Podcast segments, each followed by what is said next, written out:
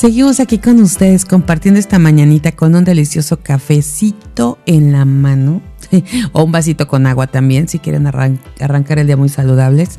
Y bueno, ya está con nosotros nuestra doctora Oceania Bautista en esta clínica de la mujer de el show de esta mañana de miércoles. Mi querida doctora, qué gusto saludarte aquí. Igualmente, hoy ya me costó trabajo, ya me desacostumbré al, nuevo horario y entonces pues antes decía yo que cómo me rinde el día, pero ahora sí ya dije, ya me estoy acostumbrando al nuevo horario. Ya, digo, y con este frijolito frío que estamos empezando a tener, que en Cuernavaca es riquísimo. Para mí esta época Cuernavaca es bello porque estoy en primavera.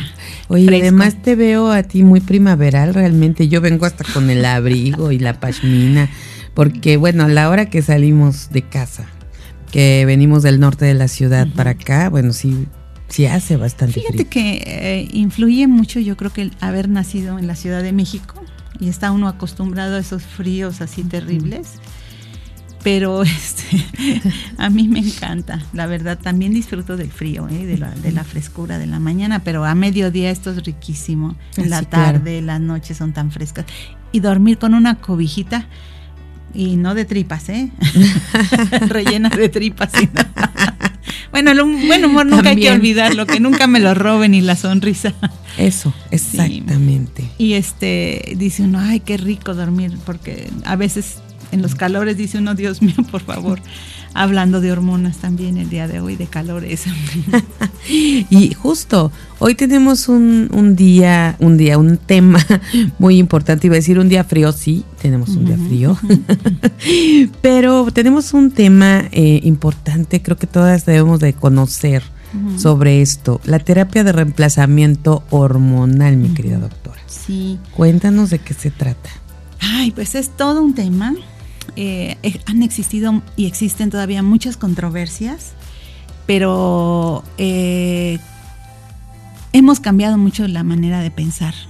Las generaciones que nosotros aprendimos, hemos estado cambiando y sobre todo las mujeres han, empezado a abrir esta, esta área. antes los oncólogos no querían ni oír así, nos corrían, hablar de hormonas era como un pecado y las pacientes tenían un miedo, pavor, pánico de decir, no, no, no, no. Y con el paso del tiempo y las investigaciones se ha abierto una, situación diferente. La terapia de reemplazamiento hormonal es precisamente, antes que nada, pues entender cómo funcionan las hormonas. Eh, las hormonas desde inútero ya están trabajando. De hecho, van definiendo el sexo y la morfología de cada de cada feto, de cada, cuando nosotros somos embriones.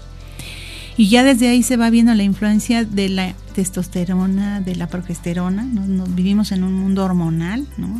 De hecho, cuando nosotros tenemos amenazas de aborto, parto prematuro, damos hormonas, damos progesterona, esa hormona que se llama progestación, progesterona. Y también tiene su producción ya eh, genéticamente, ya cada eh, la placenta está produciendo estas hormonas, entonces pues vivimos en un mundo hormonal. Eh, y luego pues va influenciando conforme va pasando la edad hasta que se despierta en la adolescencia y empieza los ovarios, los testículos a, tener ya esta producción de reproducción.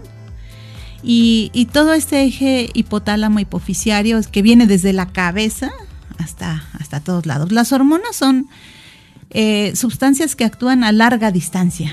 Son así como estas redes sociales, que no necesitan tenerlas, sino desde un lugar actúan hasta lo más eh, lejos del organismo. Oye, mi doctora, ¿y ese reemplazamiento hormonal puede ser de cualquier hormona? Eh, mira, el boom que se produce es por la menopausia, alrededor de las mujeres de 50, de 50 años. Es cuando ya se preocupan las personas porque existen los síntomas ¿no? de la menopausia. Pero ahí es donde tenemos que ser muy cuidadosos porque se ha difundido mucho también. ¿Quién no quiere tener mejor calidad de vida? ¿Quién no quiere tener sofocos? ¿Quién no quiere, quién quiere eh, no dormir bien? Todo el mundo queremos dormir bien, ¿no? Y estos calores, sofocos, trastornos. El problema está en que ha habido una diseminación indiscriminada a veces sin tener el expertise ni todavía la seguridad en cada mujer, porque cada mujer somos un caso que tiene que ser revisado. Bueno, entonces esto tiene que ser muy particular. Exactamente, has dado en el clavo. O sea, hay que particularizar en cada mujer, que creo que va a ser el mejor mensaje que de esta mañana tenemos, de que para tomar la decisión de dar hormonas, hay que consultarlo con un profesional de, esto. Porque hay mucha publicidad que no está documentada, que no, y, y hay un comercio. Porque también no son baratas a veces las terapias. Pero pues vamos, uh, inclusive los anticonceptivos a cierta edad no dejan de ser hormonoterapias y en determinada época de la vida y las usamos. ¿eh? Qué increíble, doctora, poder tener este, esta información aquí en esta clínica, porque verdaderamente traemos mucha información de, de diferentes lados, ¿no? Siempre eh, no falta la amiga que te recomienda las hormonas que, que, puedes utilizar, porque a ella le, le hizo pues bien, ¿no? Y qué padre que tengamos esta información y podamos compartirlo pero definitivamente cada mujer es individual y tiene que ver qué es lo que requiere para su propio organismo. Por ejemplo, las mujeres que han tenido poliquistosis ovárica han tenido una sobreproducción de andrógenos. Por eso están virilizadas. Virilizadas quiere decir que empiezan a tener bigote, barba, eh, hiperplasia del clítoris, tienen mucho acné y algún día ya tocamos ese tema, que cualquier día creo que sería volverlo, bueno, retomar la poliquistosis ovárica, en donde... Que es muy común, Claro, sí, sí, sí. Entonces ahí tenemos que individualizar, porque se está habiendo una sobreproducción de progesterona, de, perdón, de testosterona, de la hormona masculina, que también tenemos. Exacto. Entonces, pues hay que revisar este tema, individualizar a cada paciente, hay que ver cuánto pesa, cuáles son sus hábitos y los antecedentes familiares. Hoy quería traer aquí a esta mesa algo que, por ejemplo, el cáncer de mama, cada día se detecta, afortunadamente, en menores, de mujeres menores y mujeres que todavía tienen un mundo hormonal. Y a veces se hacen cirugías eh, reductoras de estos tumores y preventivas para que no les dé más adelante cáncer. Y también se hacen castraciones, o sea, quitar porque pues porque algunas ah, alteraciones genéticas hacen que puedan crecer más ciertas tumoraciones, pero no todas. Entonces, si tenemos una mujer entre 20 y 30 años que se le quita su terapia hormonal en forma temprana, hubo mucha controversia, pero actualmente, ¿por qué no? Entonces ya se ha estudiado, por eso te decía que es bien importante no tener tanto miedo tampoco exagerar, pero sí recibir un consejo bien profesional del oncólogo. Y también eh, te decía, los oncólogos han cambiado ya sus criterios. Eh, por ejemplo, las mujeres con cáncer decían, no, pues es que está muy triste, no duerme bien. Y decían ellos, no, pues es que pues tiene cáncer, ¿no? Pues tiene que estar deprimida. Y no, fíjate que no. Entonces, las dosis y el tiempo de uso son diferentes a cualquier mujer. De ahí que las mujeres tengan que tener esta reserva. Y la difusión de, eh, los conocimientos y de las dosis no son iguales para cualquier mujer. Ahorita hay un boom hacia la testosterona, porque les causa mucho bienestar a las mujeres. Pero hay que ¿Ah, saber, sí, claro, de hecho, en los gimnasios muchas mujeres usan derivados de la testosterona. ¿Cómo crees? Para hacer masa muscular. Con todo y tener esos, pues, ¿qué, se puede llamar? no Reacciones, ¿no? Consecuencias. Individualizar, ¿sí? Porque sí puede causar ciertos beneficios, pero en las dosis adecuadas. ¿no? Entonces eh, hay que tener cuidado con los. ¿Y por qué es tan benéfica para la mujer? Porque en cierta cantidad la, eh, la respuesta sexual femenina se incrementa. Y también la, la, pérdida del músculo es menor. Y la lubricación vaginal también, o sea, mejoran la calidad, pueden dormir más, las mujeres están más tranquilas y están más felices, pero hay que saber darla en dosis y, eh, eh, sobre todo la administración, la vía de administración. Ok, como dice, la dosis perfecta. Hay mujeres que también no pueden recibir estrogenoterapia y hay mujeres que también pueden en un momento dado tener otros problemas. Por eso de ahí volvemos a insistir. Este mensaje es para que si van a decidir tomarla, porque además se reciben beneficios, que sea eh, dada por un profesional. Y este profesional debe de revisar antes bien a la paciente, conocer los antecedentes históricos de ella y también tener un perfil. No es lo mismo que alguien que tenga una insuficiencia hepática, una cirrosis por virus, que tenga una hepatitis, ya que esas hormonas ahí van a ser metabolizadas, o una mujer que tenga obesidad o también poco peso o que tenga antecedentes de estas enfermedades. O sea, la verdad es que es bien delicado, pero también hay muchos efectos buenos. Y, justo para, para saber esto, eh, lo primero, el especialista que puede hacerte todo esto y te puede dar esa atención y, darte eh, la recomendación y la, lo que, la dosis perfecta que debes tener, es un ginecólogo. Sí, o la persona que esté capacitada. También hay oncólogos, internistas y ahora viene el metabolismo óseo, porque la testosterona también actúa sobre los huesos. Wow. Sí. Pero en las dosis adecuadas y dependiendo, te vuelvo a decir, no es algo milagroso, pero bien indicado causa muy buenos resultados. Y bueno, el siguiente punto, la siguiente cuestión sería, ¿a partir de qué edad entonces es recomendable esto? Pues yo te decía que no, más o menos a partir de los 40 años las mujeres empezamos a tener déficit hormonal. Ajá, es que comentabas, bueno, ya a la hora de los 50 más o menos, pero de repente pues desde más eh, pues pequeño, más joven, empiezas a tener cierto descontrol, ¿no? Con las hormonas. Sí, y ahí tenemos que individualizar otra vez, ¿no? te repito, la paciente que ha tenido poliquistosis ovárica es otro, es otro rollo. Personas que le has quitado el útero y le han quitado varios también. Entonces hay que analizar y el tipo de hormona que les vas a dar. Bueno, y justo lo que en algunas emisiones ya has comentado, ¿no? Al estar con esta prevención y estar constante con tu cita médica, pues ahí podrán ver a partir de cuándo ya es conveniente. Y esta, esto que enmarcamos mucho, ¿no? ¿Por qué a esta edad las mujeres se abandonan? Se acaba la etapa reproductiva y dicen, ¿ya para qué? Así, dice, ¿ya para qué voy, doctora? no, al contrario, es cuando por lo menos una vez al año la gente puede, las mujeres podemos detectar ahí grandes problemas y que tienen grandes soluciones si prevenimos a tiempo, el pronóstico será y la calidad de vida será mejor. Perfecto, doctora, pues qué interesante nuestro tema de hoy. Eh, yo creo que muchas mujeres van a estar escuchando muy atentas porque creo que siempre estamos con esos puntos eh, en nuestra cabeza. Entonces, vamos a seguir con esta conversación sobre el reemplazamiento hormonal aquí con nuestra experta en la clínica de la mujer, la doctora Oceania Bautista. Vamos a una pausa y regresamos con más.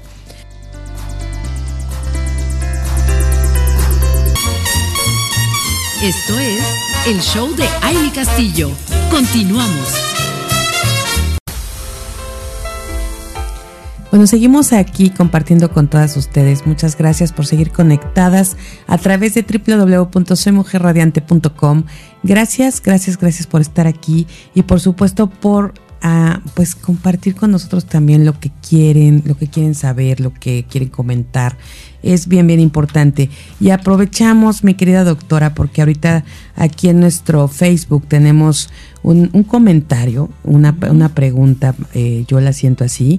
Dice Valeria RD, que este es su nombre en Facebook, pero no repercute en un futuro el uso de la testosterona.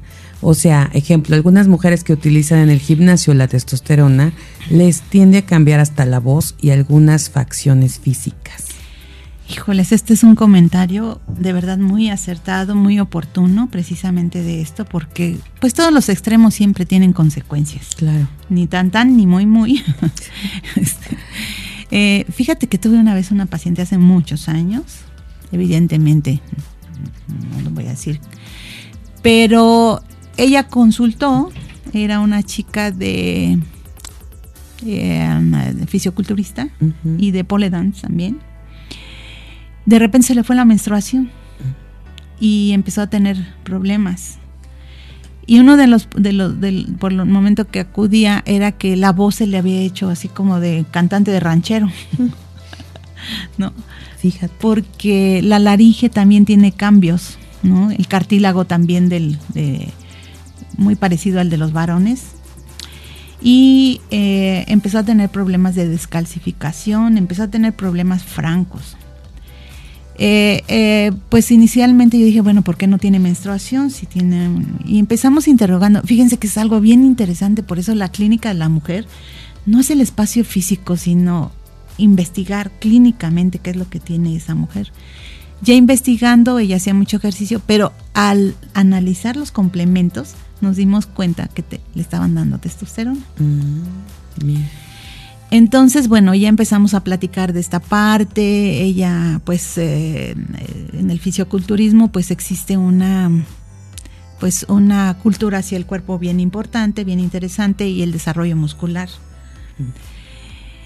Retiramos poco a poco el, medicamento y restableció su menstruación. También tenía hiperplasia de clítoris, que anatómicamente pues también no es tan este, estético, pues por hablar. Y tenía cambios en la voz esta paciente y volvió a menstruar. la cuestión es que los cambios laringios ya no fueron reversibles. Entonces regresarle el crecimiento de la, de, la laringe ya no pudo ser posible. ¿Cómo Regresó a su vida hormonal, a sus ovulaciones, precisamente, pero hay situaciones que ya no son reversibles. La hiperplasia del clítoris, el del capuchón del clítoris ya no fue posible. Entonces, bueno, sí es, eh, ah, es algo que hay que llevar un control de nuestras mujeres cuando toman la decisión de hacer ejercicio y ver el tipo de complementos que reciben. O sea, volvemos a lo mismo, siempre una visita anual. Y, también a veces en los interrogatorios son pobres. O sea, a ver a qué viene, qué no. Hay que analizar qué hace esa mujer, cómo vive y de qué vive, porque y qué está tomando cantidad de productos milagros que se, en el supermercado los venden, o hierbas. Los fitoestrógenos también, que son de las plantas, son bien socorridos. Las cremas de camote que venden, este... Ya no es más recomendación. Van a estar apuntando ahí. Sí, pero todas tienen una indicación, ¿no? La, eh, la, soya también. Eh, entonces sí es bueno documentarse y este esta clínica es para empoderar a las mujeres en cuanto a los conocimientos y darles la información para que ellas valoren su organismo y vean qué es lo que está pasando y proporcionarles una información correcta eh, para que tomen decisiones sobre su cuerpo, pero con ayuda de los profesionales. Y invitamos también a los profesionales a que se capaciten también, porque son áreas nuevas. Que se actualicen. Sí, te digo, porque cada día están saliendo, algunos estudios primero satanizaron a las hormonas, la testosterona, actualmente no, y se han investigado que ya ciertas dosis no son las mismas y que también en pacientes que han tenido cáncer también se les dan, por cierto, para mejorar la calidad de vida, pero con una supervisión médica.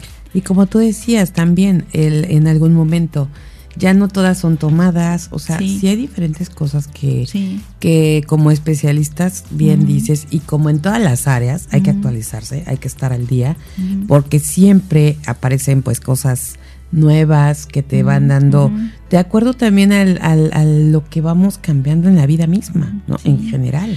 Y también hay que ver el costo-beneficio, es algo que no analizamos a veces.